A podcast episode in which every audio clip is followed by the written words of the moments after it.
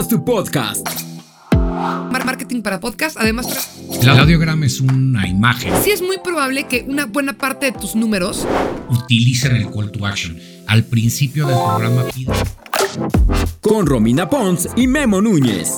Traído a ti por rss.com. Hola, hola.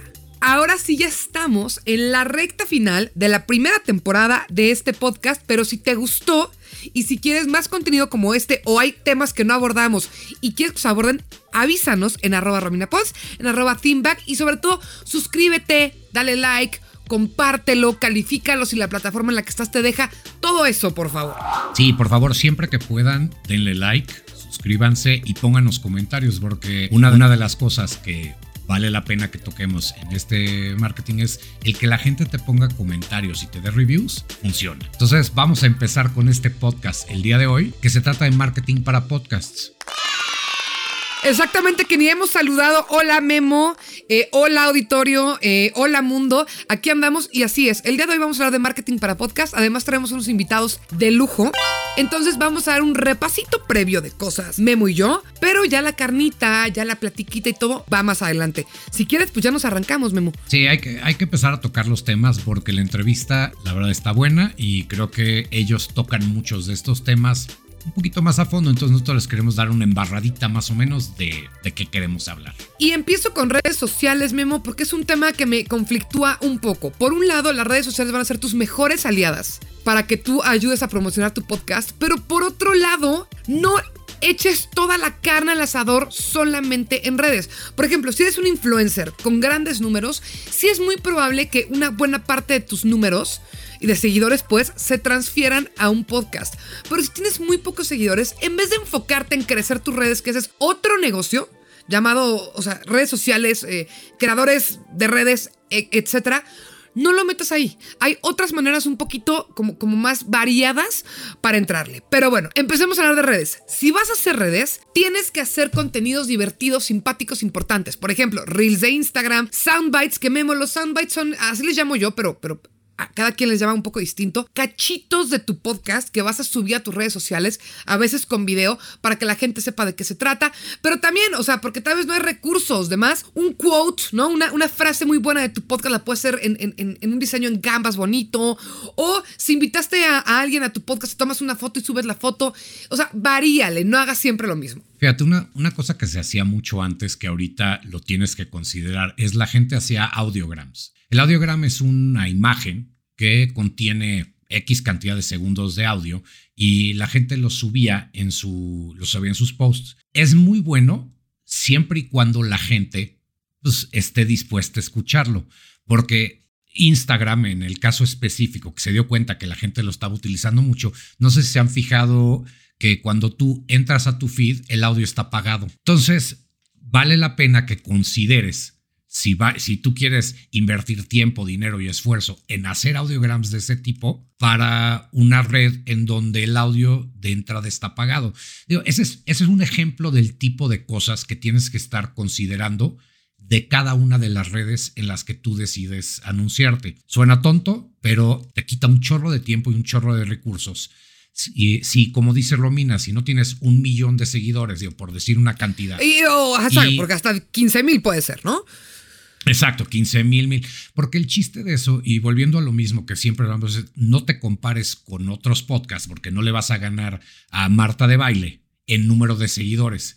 Pero si tienes mil y de esos mil te siguen 10, pues ya ganaste, ganaste un 1%. Ese 1% te puede servir. Pero al revés también, si tienes dos mil seguidores, que no es un número grande, no se me ofendan, no estoy hablando directamente a absolutamente nadie, pero si tienes dos mil seguidores y acabas de hacer un podcast, pues no le metas lana a Instagram, no le metas lana a Twitter, porque los datos de conversión, eh, Memo, eso es cierto. O sea, Instagram busca que no te salgas de su red, entonces te complica los links, te complica muchas cosas que la gente puede decir, ay, sí quiero ver esto, ay, no llegué fácil, ya no llego. De hecho, en conversión es más fácil Twitter. Twitter tiene los links luego, luego ahí, para que tú le puedas dar clic y meterte. Entonces, hay que ir pensando. Ahora, estamos hablando de las que más usamos como que nosotros por nuestra edad, Memo, que es Twitter e Instagram. Pero el rey de los contenidos, y si quieres meterle a contenidos para tu podcast, TikTok. No hay de otra. Sí, y en TikTok, pues tienes que hacer lo que dice Romina. Tienes que hacer tu soundbite, tienes que hacer tu video, tienes que hacerlo atractivo. Es una chambota. es una chambota y lo tienes que pensar también de esta manera. Si tu eh, TikTok tiene para todos, pero considera si tu contenido funciona en la red. Igual y tu contenido funciona mejor en Facebook, aunque sea de viejitos. Pero, qué bueno que dices Facebook. Memo, perdón que te interrumpa, pero Facebook, y eso es una cosa que investigué para este programa, o sea, no me lo estoy sacando de la manga. Facebook es una de las mejores herramientas para promocionar un podcast. Muchos ya no lo usamos y lo tenemos ahí como en el olvido, pero Facebook es súper activo y tiene muchísima gente. Y como es gente más grande, es posiblemente gente que tiene tiempo en oficina o tiempos de traslado o cosas así que sí va a entrar. Entonces, no desestimes Facebook. Este ya es un consejo personal, no es algo basado en research, pero yo te diría, no pienses en contenidos solo para Facebook, pero lo que hagas para otras redes, hazle copy-paste y aviéntalo también a Facebook y a ver cómo le va. Sí, fíjate, y Facebook está haciendo una cosa muy interesante desde hace unos meses. Tú ya puedes registrar tu podcast como distribuidor, por decirlo de cierta manera. Ahora, eso no sabía. Entonces, tú lo pones y a tus seguidores, cada vez que tú subes, pues te postea en Facebook, que ya lo hicieron. Esto tiene, esto es una cuestión que están implementando para futuro, en donde ellos probablemente acaben teniendo su propia plataforma de podcasts. Y cuando eso pase, digo, no estoy seguro. Exacto. No tengo, no tengo pruebas. Pruebas, pero, tampoco dudas. Tampoco tengo dudas. O sea, es algo que Facebook va a hacer. Pero seguramente. Oye, hay una cosa que también para que no se me abruben, RSS tiene esto, Spotify tiene esto, y supongo que otras plataformas también lo tienen, de que te ayudan y te pueden hacer cositas. O sea, cuando tú subes un, audio, ¿no? Tu, podcast te puede dar una fotito, o te puede dar una imagen con, tu logo y justamente el, el, Yo le llamo soundbite, pero ¿cómo le llamas tú, Memo? Hay un cierto tipo de publicidad que puede ser que se llaman audiograms. Audiogram, es, es lo que quería decir.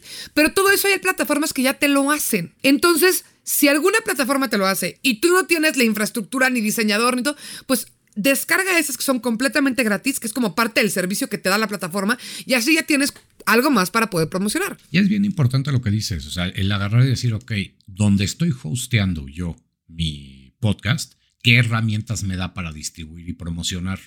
Muchas veces involucra que te metas un poquito y le des clic a algo y te vas, ah, mira, lo puedo postear directo a Facebook. Ah, mira, lo puedo postear directo a YouTube. O sea, ese tipo de cosas ayudan. Sean curiosos, denle clic. O sea, no se va a echar a perder su computadora por un clic er-, erróneo. Entonces, denle clic, investiguen, chequen y seguro van a encontrar cosas. Quiero hablar de otro, otro punto que para mí es muy importante, Memo, que es el call to action, ¿no? Y me choca luego usar anglicismos, pero así, así se dice. Call to action, que es el llamado a la acción. Y es lo que hicimos, por ejemplo, Memo y yo hoy en este episodio, al principio. Decirles, suscríbete, dale like, comparte. Si la gente que te escucha le gusta lo que haces y tú le dices, bandita, háganme el paro, porque aparte es real, no es, no es choro. Si, si me te suscribes, me va mejor en los números, o puede que llegue a más personas o algo, dame like, ponme cinco estrellas, la gente lo va a hacer. No, no le toma mucho tiempo y eso para ti puede ser una gran diferencia. O, por ejemplo, no es lo mismo que te escuchen porque te buscaron y se queden en dos episodios, a que tú ya les digas, ¿sabes qué? Suscríbete y cada vez que subo uno nuevo, te va a avisar. Esas cosas ayudan y ayudan mucho, pero si no le recuerdas a tu audiencia que lo haga, pues como por qué lo van a hacer. Y fíjate, en el, el call to action es bien chistoso porque aquí en México nos da pena pedir. Es una, cuestión es una cuestión cultural y me imagino que aplica a toda Latinoamérica. No tiene nada de malo decirle a alguien, oye, ¿sabes qué? Ven a mi fiesta, te invito a mi fiesta. Oye, ¿te gustó? Pues échame la mano y déjame, un, déjame una, una recomendación. Es bien cagado cómo somos los mexicanos nos cuesta mucho trabajo pedir y nos cuesta mucho trabajo dar. Es una cuestión que tenemos que practicar. Como medio cultural. Es medio cultural, porque si te da pena pedir, si yo le digo, oye Romina, eh, hijo, no sé cómo decirte, por favor, quería ver si tienes tiempo, a ver si el próximo fin de semana puedes venir a mi fiesta. O decirle, oye, ¿qué va a ser el, qué va a ser el sábado? Te invito a mi fiesta, jala. Exacto. La manera en la que tú hagas que el call to action sea personal, sea chistoso, sea directo, sea directo. Que no estás pidiendo un favor. Si te siguen Ay, pero por favor, si te sobra un poquito de tiempo, ¿le puedes dar suscribir? No. Oye, hazme paro, échame la mano. ¿Te gusta esto? Ponle una estrellita, no te cuesta nada. Sí, y yo creo que es bien, yo creo que es bien bonito cuando dices, oye, ¿sabes que tengo 10 seguidores? Gracias a los 10. Ayúdenme. Se vale. Claro, se, se vale perfecto. Entonces, neto sí utilicen el call to action. Al principio del programa pídenle a la gente que les dé like y follow, no se vuelve, que no se vuelva un choro de media hora. Y al final también se vale. Y si lo quieren hacer en el principio o si tu call to action es para un evento, pídele a la gente que se meta. no pasa nada. El recibir está en pedir. Exactamente, totalmente de acuerdo. Y para cerrar esta parte, Memo, yo creo que un newsletter es una muy buena idea. Porque entonces semana a semana le llega el correo a la gente que te sigue, eh, pues la información del siguiente episodio y puedes darles tal vez datos que no les diste eh, en el podcast. Por ejemplo, una cosa que yo hago con uno de los que produzco es al terminar la entrevista, porque es uno con invitados todos los días, o bueno, todas las veces que se sube, eh, le hago unas preguntas a los invitados, como, como más este, para conocerlos más a fondo. Y si estás suscrito al newsletter, vas a ver esas preguntas que son como un poquito más íntimas. Entonces te estoy dando un poquito de material extra que no me costó nada de trabajo generar y es una buena forma de que la gente diga, no, pues sí me quiero suscribir porque me están dando un plus. Todas estas cosas que les estamos recomendando que hagan involucra trabajo, involucra tiempo.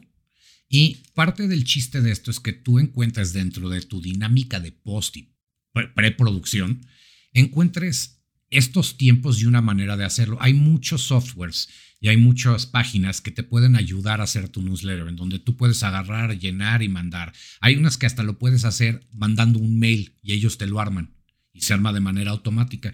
Exacto.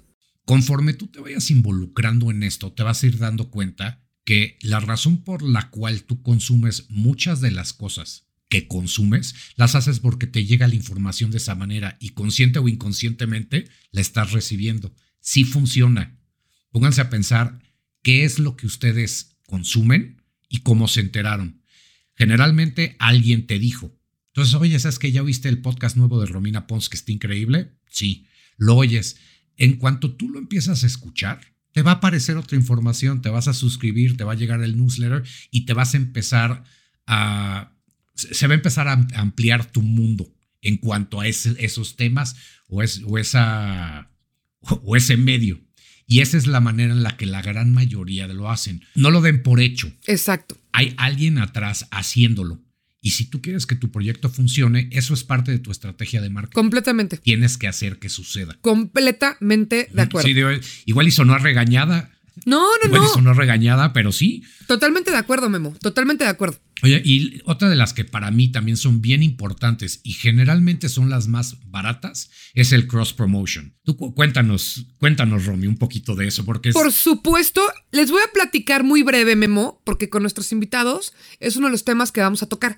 Pero el cross promotion es ayúdense entre podcasts. Los podcasteros somos una comunidad y la neta, no porque yo esté en esto, pero es una comunidad bien chida. Entonces, busca podcasts como los tuyos. Depende del formato, ¿no? Si no tienen invitados el tuyo ni el, ni el de él, bueno, déjame meter un comercial o hazme una mención a mi podcast y yo le hago a la tuya, brother. Échame la mano. O si es con invitados, intenta tú ir a podcasts como los tuyos y tú también invita a gente que tenga podcasts como los tuyos para que de podcast a podcast se ayuden, porque de nuevo lo vamos a hablar más adelante con los invitados, pero público, o sea, si alguien ya escucha podcast, es mucho más probable que te escuche a ti, a si alguien que está en una red social que nunca ha escuchado un podcast. Entonces, los que ya tienen el hábito del podcast, esa es la gente a la que tienes que, que atinar. Y si esa gente está en podcasts similares y se entera de que existes, es lo más seguro que lleguen a escucharte al menos una vez. Ya que se queden, es tu chamba. Pero que lleguen una primera vez, te lo puedo hacer el favor otro podcast. En algún otro episodio se las cuento completo, pero hay hay podcasts muy importantes y muy grandes que la razón por la cual a otras compañías les interesa no es solo por lo que pueden sacar anunciándose en ese podcast, es el jale que tiene ese podcast para hacer que otros podcasts crezcan.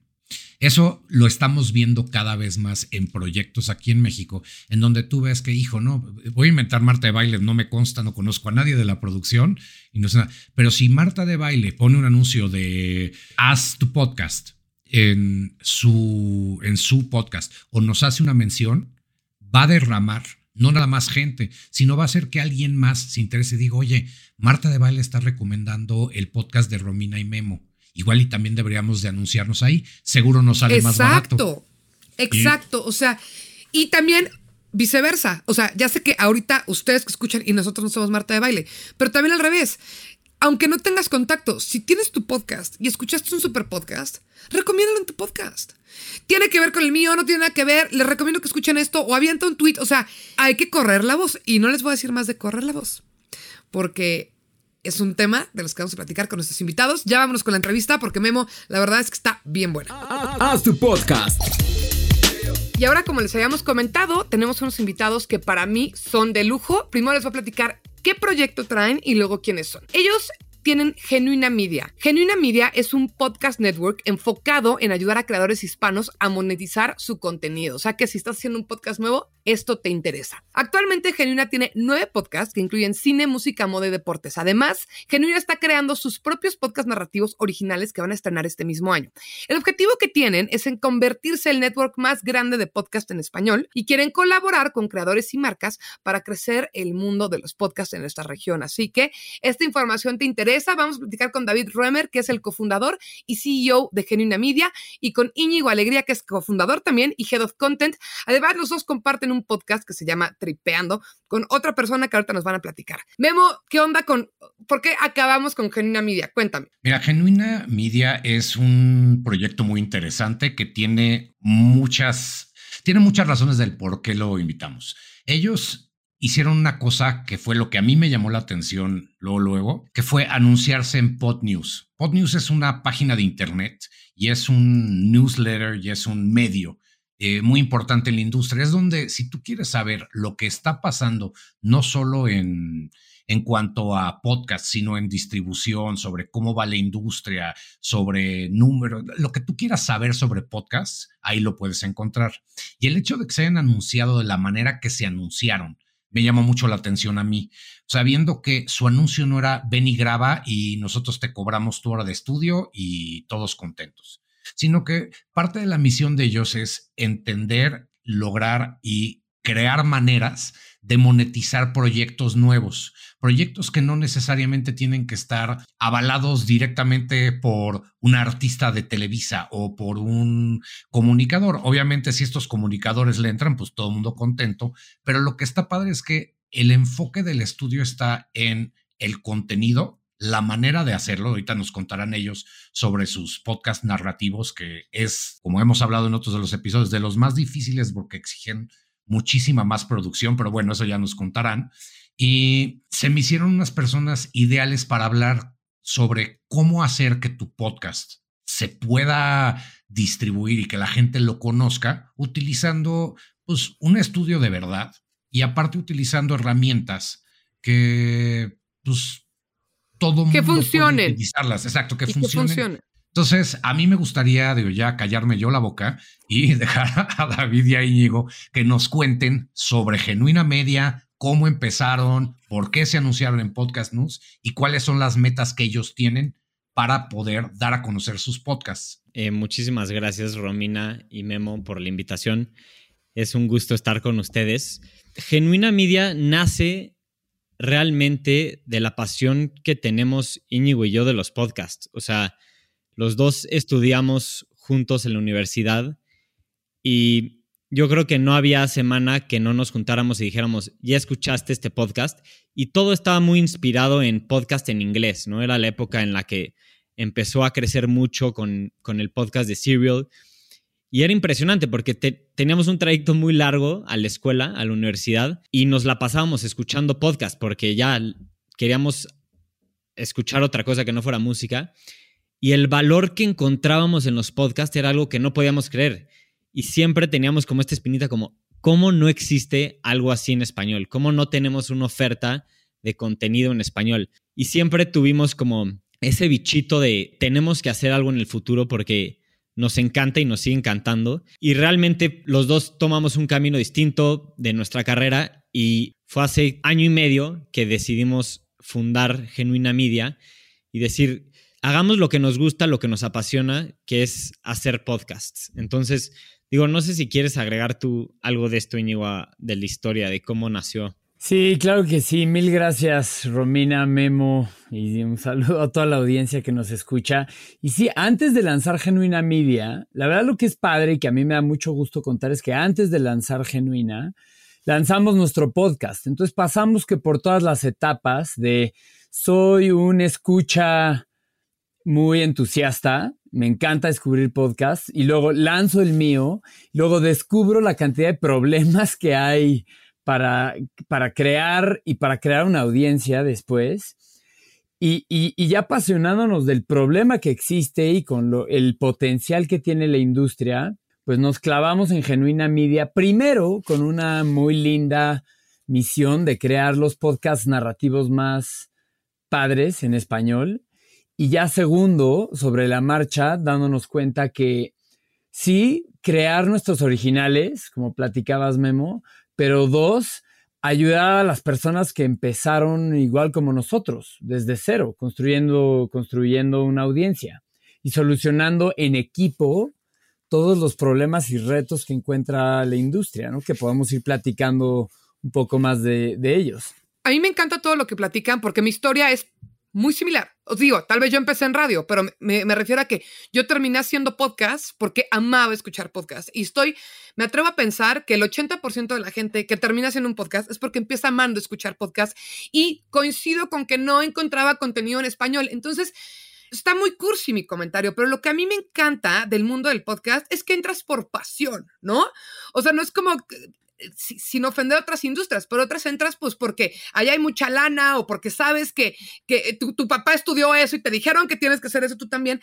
Pero el podcast, al ser un fenómeno tan nuevo, está lleno de personas apasionadas y cuando tú pones tu corazón en algo, yo estoy convencida de que las cosas se mueven de, una manera distinta. Pero para ya bajarle un poquito a mi, a mi comentario cursi, eh, les quiero preguntar, con la experiencia que tienen, ¿cuál creen que es la manera más efectiva de promocionar tu podcast? Y, recordemos que este es un podcast para hacer podcast, para gente que tal vez es el primero. quisiera saber, en, en la experiencia de ambos, cuál es la mejor manera o tal vez cuál es la peor manera de empezar a promocionar tu podcast. Pues para mí, en, en mi experiencia, lo más alto que puedes conseguir es el famoso word of mouth, ¿no? O sea, Creo que eso es lo más importante en los podcasts. Entonces, si tienes buen contenido, tienes una gran posibilidad de que tu podcast se esparza. Pero la mayoría de nosotros, pues necesitamos ayuda en redes sociales o en otros podcasts. Lo que nosotros hemos notado es que lo mejor es anunciarte en otros podcasts porque le llegas a personas que ya están escuchando podcast. Entonces, te puedes llegar a saltar una barrera muy importante. Si encuentras creo que podcast que le tiran la misma audiencia que tú, tienes una muy buena chance y no tiene que ser un anuncio, puede ser una colaboración o que te inviten a ti a ese podcast y tú los invites al tuyo. O sea, creo que ahí se puede hacer una mancuerna súper importante para traer audiencia. Yo creo que una de las cosas que diferencia un poco lo que está pasando en los podcasts es exactamente lo que David dice. O sea, en México nos cuesta trabajo por nuestra manera de, por nuestra manera de de haber crecido. Nosotros crecimos en un mundo en donde está Televisa y está TV Azteca. A mí no me gustan sus contenidos, pero es lo que hay o es lo que había. Yo soy un poco mayor que la gran mayoría de la gente que está viendo este podcast, incluyendo a Íñigo y a David, pero... Y a Romina. A Romina, Romina es una jovenzuela. Pero es bien importante lo que dices. O sea, eh, una de las cosas que yo veo en Estados Unidos y en otros países en donde he oído podcast, es eso que David dice, el hacer comunidad. El hacer comunidad y decir, oye, ¿sabes qué? Yo tengo mi podcast, échame la mano, yo te echo la mano. Y hacer ese cross... Eh, promotion. Cross promotion entre podcasts. Porque esa es una de las cosas que Genuina Media tiene, que a mí se me hace muy padre, que tú puedes agarrar y decir, ¿sabes qué? Tengo nueve podcasts, anunciémonos o promocionemos nuestros podcasts dentro de nuestros podcasts y, y crezcamos la audiencia. Y no todo el mundo lo hace, por más tonto que suene, la gente cree que la manera de promocionar su podcast es yo puedo solo y somos demasiados, no se puede solo, hay que ayudarnos. O en redes, Memo. ¿Qué es lo que yo decía al principio de, este episodio? No con ustedes, ¿no? Sino en la primera parte. No es nada en contra de redes, pero cuando ves el grado de conversión, incluyendo de algunos influencers que tienen muchísimos números y no se convierte, dices, ¿qué pasa ahí? Y regreso a lo que estaba diciendo David en un principio. Si, si eres un influencer de Instagram pero tu gente no escucha podcast, van a decir, ay, qué padre que tiene un podcast. Y tal vez echan los clips de tus contenidos de, de, podcast, pero no necesariamente van a entrar a escuchar tu podcast. Pero puede pasar también al revés, que seas una persona con números medianos en Instagram, medianos bajos. Pero si eres una persona que todo el tiempo está subiendo contenidos de podcast porque te encanta escucharlos, porque es el tipo de contenido que tú metes, en el momento en el que sale tu podcast la gente sí va a escuchar. Porque recordemos que en redes es como en cualquier otro, otro planeta, hay, hay segmentaciones y hay que saber a quién le entras y a, quién no le entras, ¿no? Ahora, también les quiero preguntar, eh, si quieres vámonos con Íñigo, ¿qué le recomendarías a alguien que no tiene presupuesto, ya hablamos de cross promotion, ¿no? Pero que tiene un, un presupuesto chiquito, no tiene millones, pero tiene un pequeño presupuesto. Dice, puedo usar esto para promocionar mi podcast. ¿A dónde aventar esa lanita? Claro, mira, es, un, es ahondar un poco más en lo que ya platicamos, que de entrada, eh, lo que decía David, ¿no? El, el poder del boca a boca es 100% gratuito, que va, a, que va unido a lo que decía Memo del poder de la comunidad, que algo que es increíble y nunca me deja de sorprender es como decía Romina, somos muy apasionados y somos como que buena onda y todos nos gusta participar entre todos. Es una, esa comunidad de seres apasionados que les gusta, les gusta colaborar entre, entre nosotros, ¿no? Sí, el poder de la comunidad tampoco requiere de, mayor presupuesto. Y, y, lo tercero, que es, tampoco requiere presupuesto, es identificar muy bien tu nicho, ¿no? Y esto también se me ocurre por lo que decías, lo que decía Romina de segmentar y segmentar y segmentar. Creo que eh, me adelantaría un poquito en ahora hablar de cuáles son los errores más comunes, pero va de la mano, ¿no? Eh, ¿Qué hacer? Pues es evitar este error, que es tratarle de hablar a todo mundo, ¿no? Quiero que todo mundo escuche mi podcast y quiero ser todólogo y, es algo que a nosotros nos, nos, pasó y veo que pasa mucho, que es, empieza conquistando a las 10, 15, 20 personas que tengan la misma locura que tú, no importa qué, qué tan reducido sea este segmento poblacional que le quieras hablar, y no hay un o sea, no hay, por más específico que parezca tu, tu, segmento al que le quieres hablar, no es lo suficientemente específico, ¿no? Esa es una regla difícil de procesar, pero que generalmente sí funciona. Siempre te puedes ir más a un nicho un poquito más específico, ¿no? Y quitarte el miedo, ¿no? Porque, porque siento que cuando dices nicho, o sea, a mí me pasa mucho, se me acerca gente y me dice, quiero hacer un podcast ayúdame. Y entonces me dicen, quiero esto, pero quiero esto, pero quiero esto, pero... Y le digo, ¿por qué quieres todas esas cosas? Pues para pegarle a muchos. Pues es que es la peor manera de hacerlo. Este, este tema muy radial, muy de radio o muy de la tele de antes, como decía Memo, de, de revista, de tener un poco de todo, ya no funciona para un podcast, porque si yo en el podcast me vas a hablar de libros, pero de cocina, pero de horóscopos, no me interesa. Mejor me voy a ir, si lo mío son los horóscopos, voy a buscar un podcast que nada más sea de horóscopos, porque es el único tema que me interesa.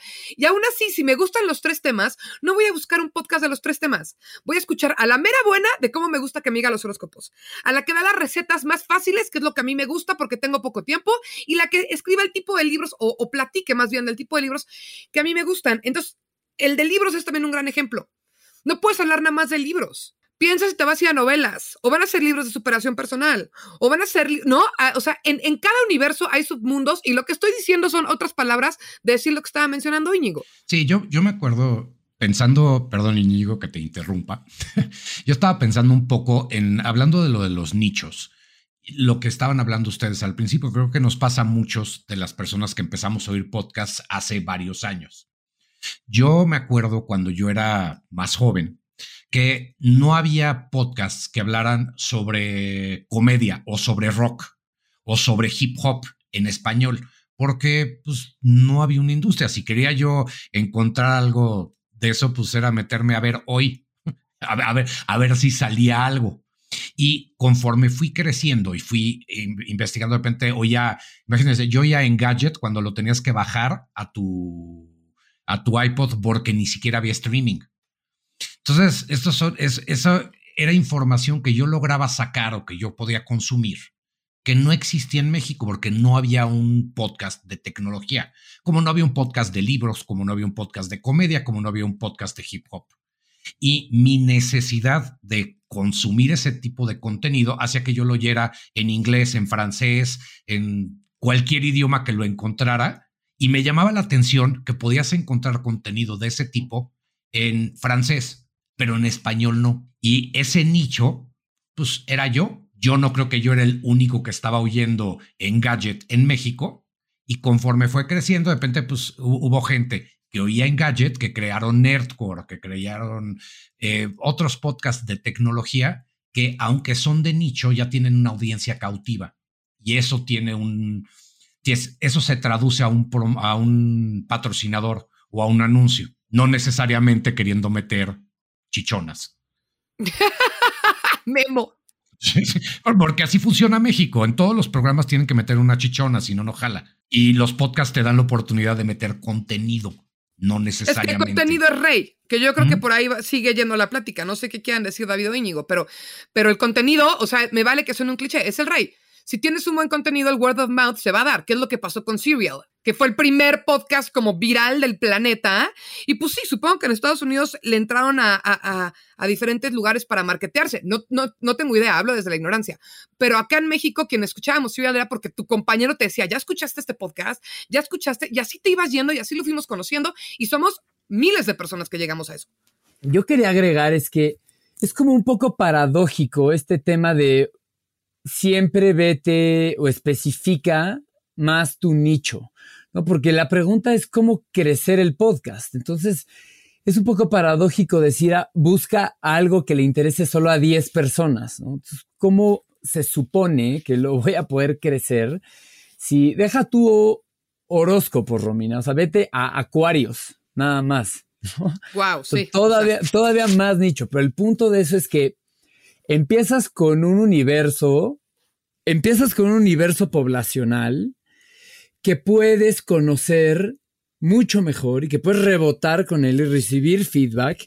Y ya que ves que le gustó a los acuarios, vas construyendo a partir de eso y vas encontrando qué funcionó y no. Y ahora ya te brincas a los siguientes seis signos y luego a los doce y luego a lo que tú quieras, ¿no?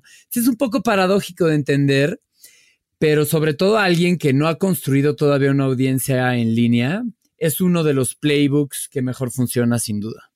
Fíjate, perdón, una de las cosas que a mí me llama mucho la atención de los podcasts nuevos es no te debes de comparar con Joe Rogan. A mí, a mí una de las cosas que me pasa con los podcasts nuevos es que sus, sus métricas que pretenden llegar, pues no tienen una lógica, porque Joe Rogan lleva haciendo 10 años algo todas las semanas y tú acabas de empezar. Entonces yo les recomiendo que se midan contra ellos mismos. Dices, oye, a ver, ¿cuál es tu meta? Oye, quiero que 100 personas me escuchen. Ok, ese es tu primer milestone. Entonces, ¿cómo le hago para que me escuchen 100? Después de que te escuchan 100, dices, oye, ¿sabes qué? Pues quiero agarrar y quiero tener más followers. O sea, quiero lograr que esas 100 personas que ya me escuchen le den like o le den follow. Y entonces, el tú irte planteando milestones personales y midiendo tus métricas contra tus métricas del mes pasado, te dan una idea de si sí estás creciendo o no. Y no compararte necesariamente con leyendas eh, legendarias que, pues sí, que están llenando eh, teatros Metropolitan cada vez que van. Pues sí, ese es a lo que debes de aspirar, pero no deben de ser tus metas. 100%, de acuerdo con lo que dices, Memo. Yo quería agregar que o sea, también pensar que Joe Rogan empezó hace casi 20 años y era de nicho. Él era, o sea, la gente que escuchaba a Joe Rogan era gente que tenía una forma de pensar muy particular, era una, la minoría de la minoría y, y este cuate encontró su voz y es el podcast más popular del mundo, ¿no? Y lo segundo es que esto de las de ponerte metas a ti mismo es súper importante y voltear para atrás, ¿no? Decir 100 personas me están escuchando es una locura, es 100 personas quieren no solo escucharte, quieren entenderte, quieren, están dispuestos a dar una hora para saber más de ti, ¿no? Y eso creo que es algo que las personas no suelen valorar y decimos, no, son solo 100 personas, ¿no? Pero es, es son 100 personas leales que están ahí para ti, ¿no?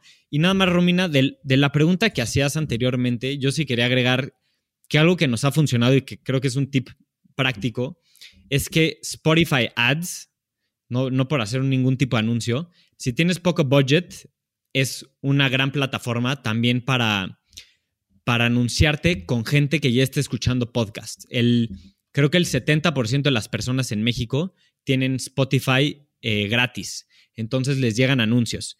Y es una, es una buena red para que si tienes 5 mil pesos, que creo que es lo, mismo, lo mínimo para, para empezar, es un, es un buen lugar para conseguir tráfico. Y, agradezco que digas eso porque yo escucho a muchas personas, a ver, no tengo nada en contra de Instagram, pero que dicen, le voy a meter al Instagram de mi podcast. Y además, recordemos que Instagram cada vez es más complejo. Empezaron siendo fotos de gatos, ¿no? Con filtros raros. Ahora tienes que hacer un reel que posiblemente tú no sabes editar o te tiene que ayudar a alguien o para hacer una imagen que llame la atención necesitas un diseñador. Entonces, entre que le metas lana a eso y le metas lana a Instagram, estás metiendo un dineral que es menos probable, no digo que es imposible, pero es menos probable que se vaya a, a place a tu podcast como si haces, si ya sabes hacer un podcast, pues te puedes hacer tu anuncio, ¿no? O sea, como, o, o, si le pagas a alguien para que te haga tu podcast, pues, pues le incluyes ahí que te haga tu anuncio. Entonces, ese es el tipo justamente de consejos que, quería que compartieran, porque siento que la gente se, desvía un poquito y tal vez también te abrumas porque acabas de sacar tu podcast y entonces sigues a puros influencers que tienen podcast y dices, híjole, pero es que, ¿cómo le hago yo? Entonces, con este comentario lo que quiero es relajarlos. No tienes que tener un millón y medio de followers en redes sociales para que a tu podcast les vaya bien. Y eso sí, empíricamente lo confirmo. Hay podcasts que les va muy bien, que no tienen esa presencia enorme en redes sociales y hay otros que sí pero no es la única manera. Entonces, si quieres ser influencer, entonces deja de escuchar este podcast y enfócate en ser influencer. Pero si quieres hacer podcast, no tienes que hacerlo forzosamente por ahí. Sí, aparte, el, consejo de Spotify que diste es muy bueno y son cosas que por más básicas o lógicas que parece, la mayoría de la gente no está dispuesto a hacerlo. Yo tengo una teoría y lo hemos compartido con Romina y creo que ustedes estarán de acuerdo que en México, por nuestra situación económica, por la manera en la que estamos acostumbrados a hacer las cosas, cuando las cosas te cuestan 20 pesos, 10 pesos o 5 pesos, de todos modos no lo quieres pagar. Entonces, el tú pensar en decir, ok, voy a empezar un negocio que es un podcast y no estar dispuesto a invertirle, porque es invertirle, no gastar. Entonces, te da una idea de hacia dónde quiere este creador llevar su contenido. O sea, tú agarrar y decir, oye, sabes que mira, voy a, abrir mi, voy a abrir mi compañía y no le voy a invertir nada de publicidad. Hijo, pues debe de ser muy bueno tu producto muy necesario, porque si no, no veo cómo la gente se va a enterar. Y es lo mismo con el podcast. Dice, oye, a ver, dentro de tu plan de negocio, ok, ya grabaste 20 episodios. Ok, agarra un poco de tu lana e inviértelo para que más gente lo vea. Esa es, ese es pues, la, la, base de cualquier publicidad y el por qué se hace. Y mucha de la gente no está dispuesta a hacerlo.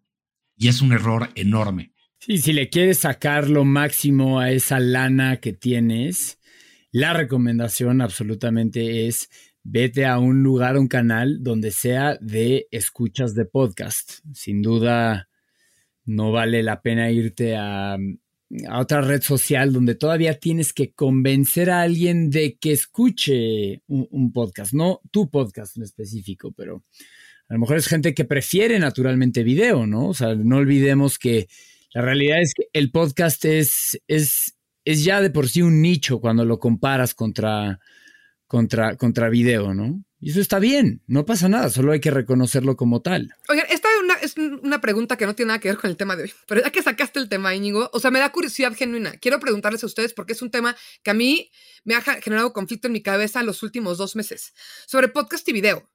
O sea, digo, yo soy luego de decisiones medio tajantes, pero no tengo nada en contra de que alguien quiera subir su podcast, ¿no?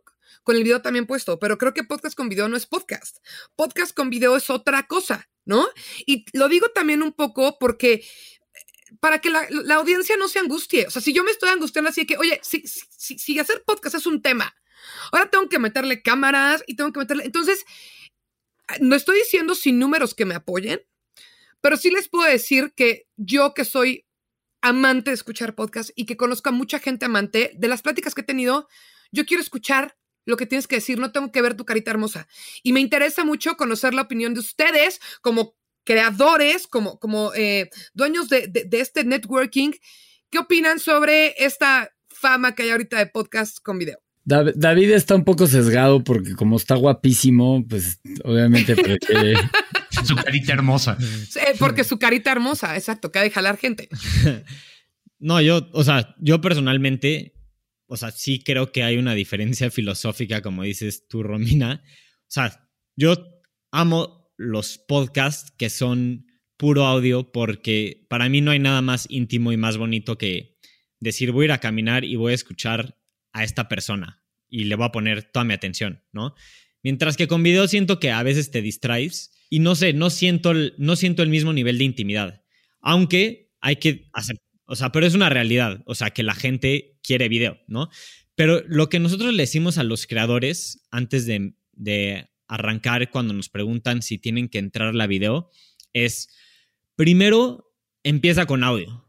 Hazlo bien, sé consistente y luego ya considera video. Porque video es muchísima más chamba, muchísima más chamba. Pero muchísima, o sea, mucha. Sí, y audio también, y es bastante chamba que la gente luego no considera.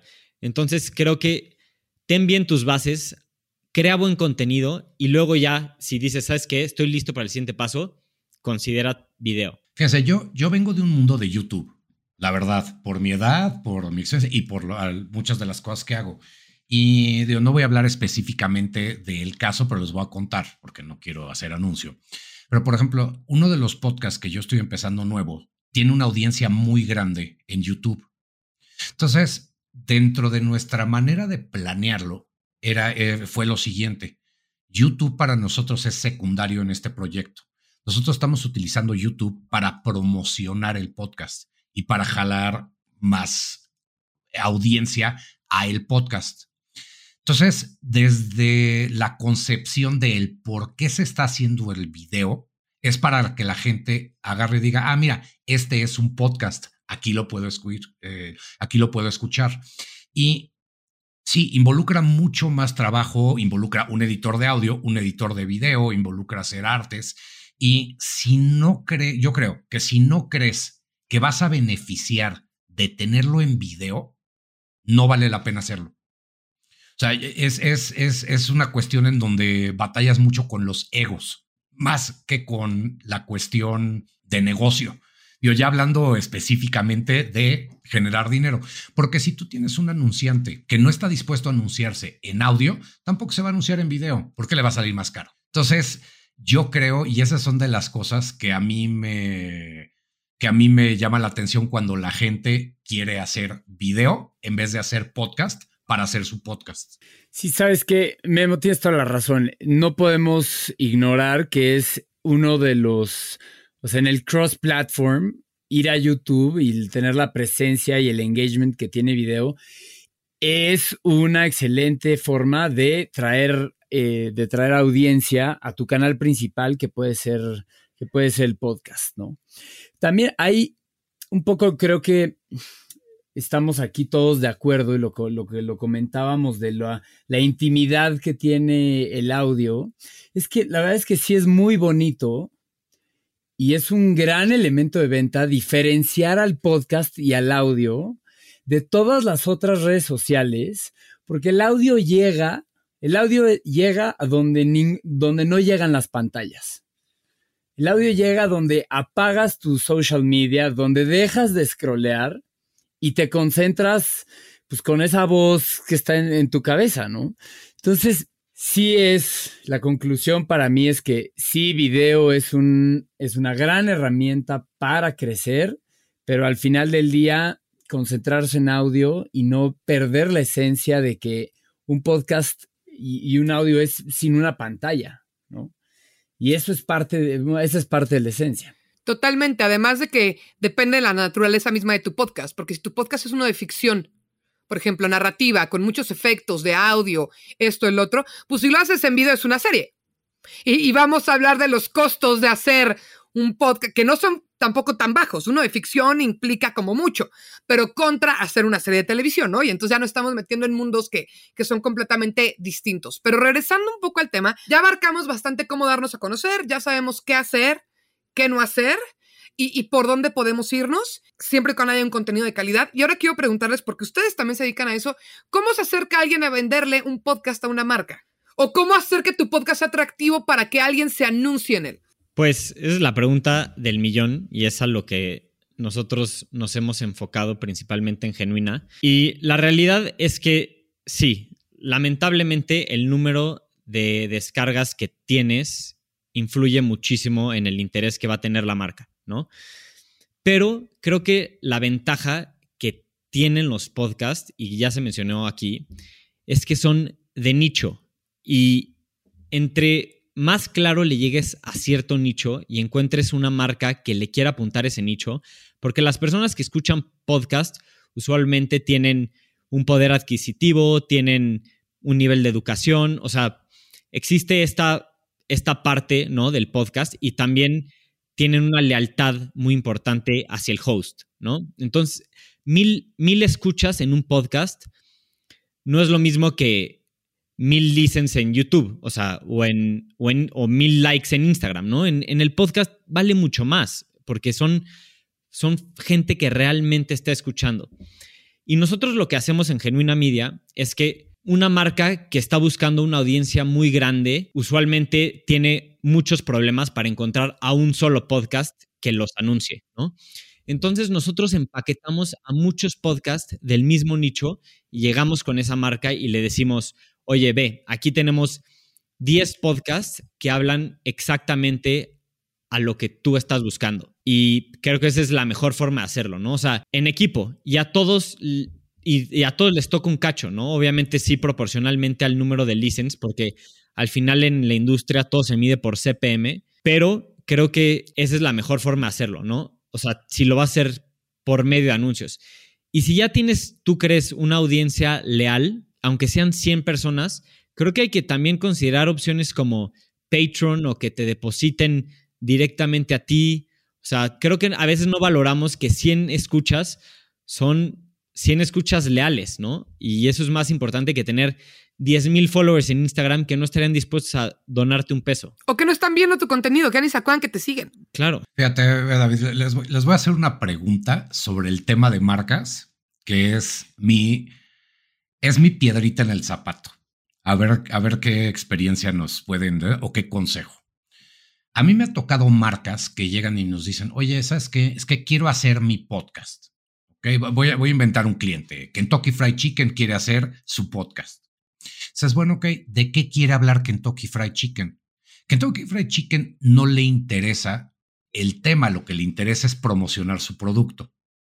Entonces, muchos estudios, y me incluyo porque yo también lo he hecho, les dices, bueno, ok, hagamos un, hagamos un episodio, hagamos un podcast de 10 episodios en donde vamos a hablar de Vamos a hablar de deportes patrocinado por Kentucky Fried Chicken.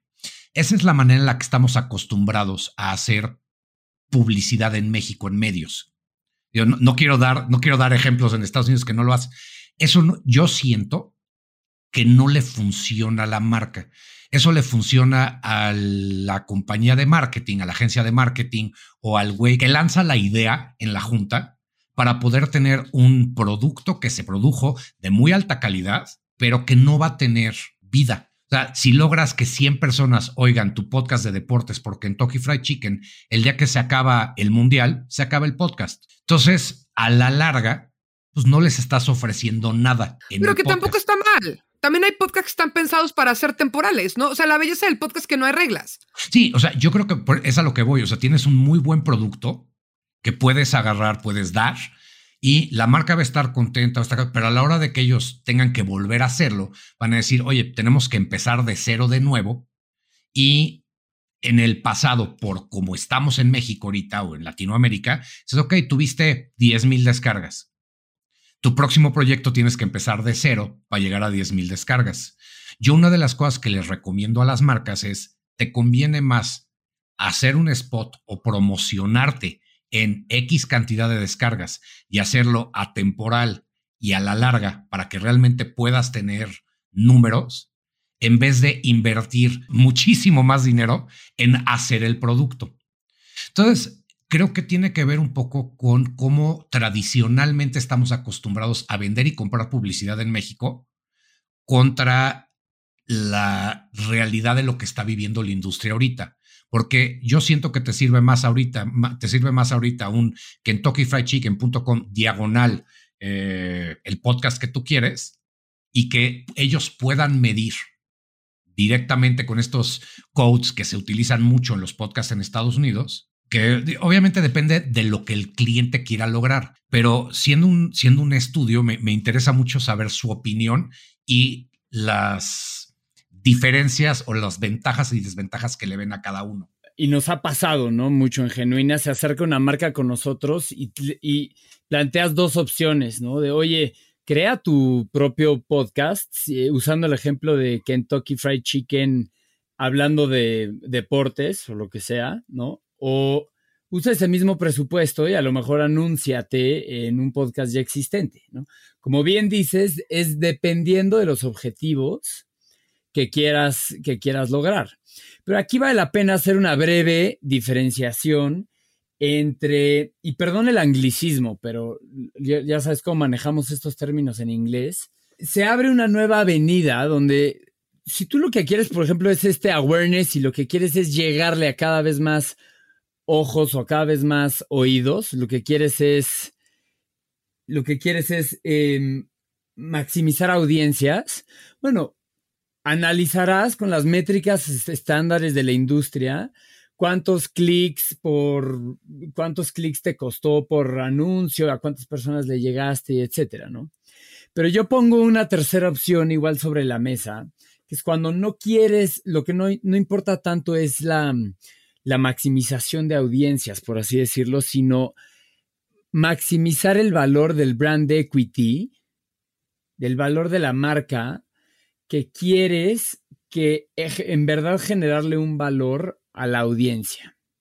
¿Y a qué voy con esto? Para no hacer más bolas, creo que es propio hacer un ejemplo en específico que es, si eres KFC, en lugar de hacer un podcast de deportes donde está tu marca ahí relacionada y quizá la asocian y etcétera, puedes hacer un podcast, de nuevo un poquito más de nicho, donde cuentes algo que sea verdaderamente inherente a tu marca.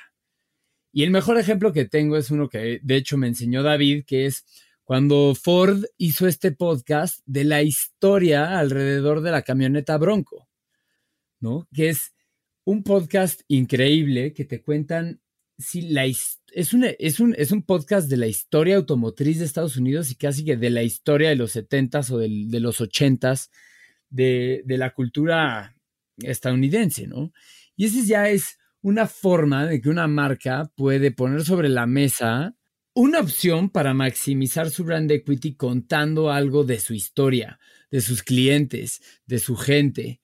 ¿No? Y eso es, entonces ya creo que hay una tercera avenida, ¿no? Puedes hacer un podcast hablando sobre otro tema. Generas contenido atemporal que tiene lógica con tu branding.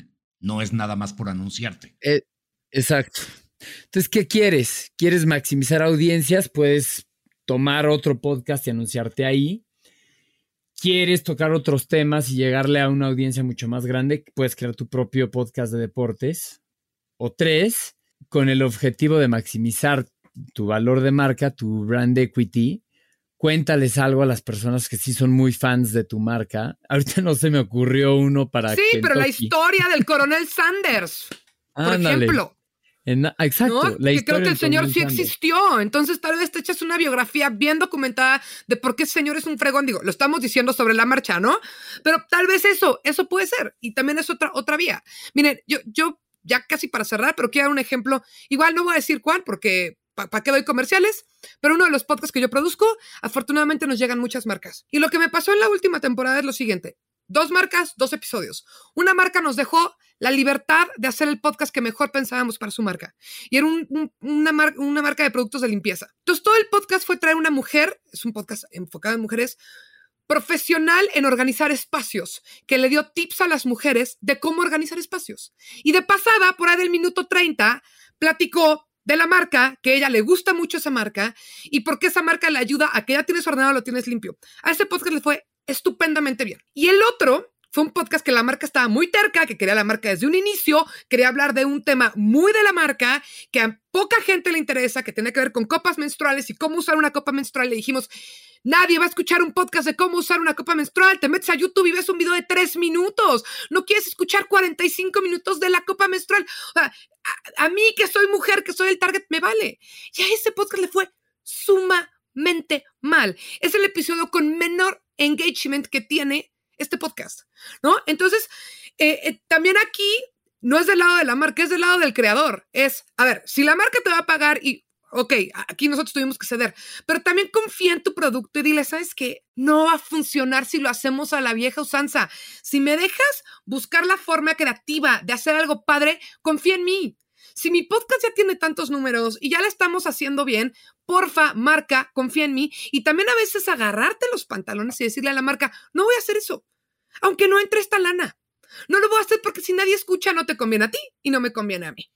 Es el, el dilema de cómo vamos a vender podcasts en el futuro, chavos. Oye, ya para cerrar, algo que nos haya faltado mencionar, Íñigo o David, algo que digan, este es un consejo también muy puntual que a la gente le va a servir o no hagan esto, algo por ahí. Pues yo le diría a todas las personas que están empezando un podcast que encuentren bien de qué quieren hablar, que lo puedan hacer consistentemente y que les apasione, ¿no? Creo que si no tienes esas tres cosas, todo lo demás no va a funcionar. Entonces, por ahí arrancaría. Sí, digo, haciendo, haciéndonos publicidad nosotros, oigan los primeros episodios de cómo escoger su tema. Muchas gracias por estar aquí. Platíquenos dónde los pueden encontrar, de qué van sus podcasts. Si alguien se quiere acercar a ustedes con alguna duda, cómo lo pueden hacer, todo eso, por favor. Estamos en internet como genuinamedia.com le estamos dando también ya a nuestro Instagram, que es arroba genuina media. Y pues cualquier tema que quieran tocar, llenen una forma ahí en la página internet o escríbanos a podcasts arroba genuinamedia.com. Cualquier idea, cualquier pregunta. nos encanta hablar de podcast, entonces estaríamos muy contentos. Y sí contestan, así los encontré yo. Sí, así es cierto. Ah, mira. Y y, personalmente igual nos pueden escuchar en este proyecto personal, perdón, que tenemos David y yo, que es Tripeando Podcast, donde pues entrevistamos a personas que se dedican a hacer lo que más les apasiona. Les vaya bien, les vaya mal, pero se rifaron y se dedican a perseguir su pasión, cosa que es algo súper inspirador y motivacional para nosotros. Y pues ese es una igual buena recomendación que quisiera dejar ahí. Sí, yo nada más, perdón, también en, yo ando en Twitter como arroba davidpod y estoy activo ahí tuiteando sobre podcast, entonces ahí síganme y, mensajes sobre podcast todo el tiempo. Sí, ¿sabes? esa es la... En este momento. E, esa es, esa es la última recomendación obligada, que es, si quieres entender mejor a quién le quieres hablar, de qué quieres hablar, etcétera, pon un tweet Empieza, empieza a creer tu audiencia en Twitter, ¿no? Eso eh, no me lo tomen a mí, que es algo que yo, yo no he podido hacer, pues es otro tema, pero puedes empezar a, calar las aguas, empezar a sentir lo que es crear contenido y poner tu opinión allá afuera, tu voz y ver cómo reacciona la gente en 280 caracteres. Yo estoy sesgada porque soy twittera de corazón, me gusta mucho más Twitter que cualquier otra redes sociales, pero coincido, creo que Twitter es de la, para mí es de las mejores herramientas a la hora de dar a conocer lo que estés haciendo o lo que te interese, porque es muy sencillo, el link y todo. Oigan, muchísimas gracias y pues ya tengo un nuevo podcast en la lista, quiero escuchar Tripeando, pues estaremos en contacto y gracias por venir y a la gente que está escuchando ya saben lo que les decimos todos los días.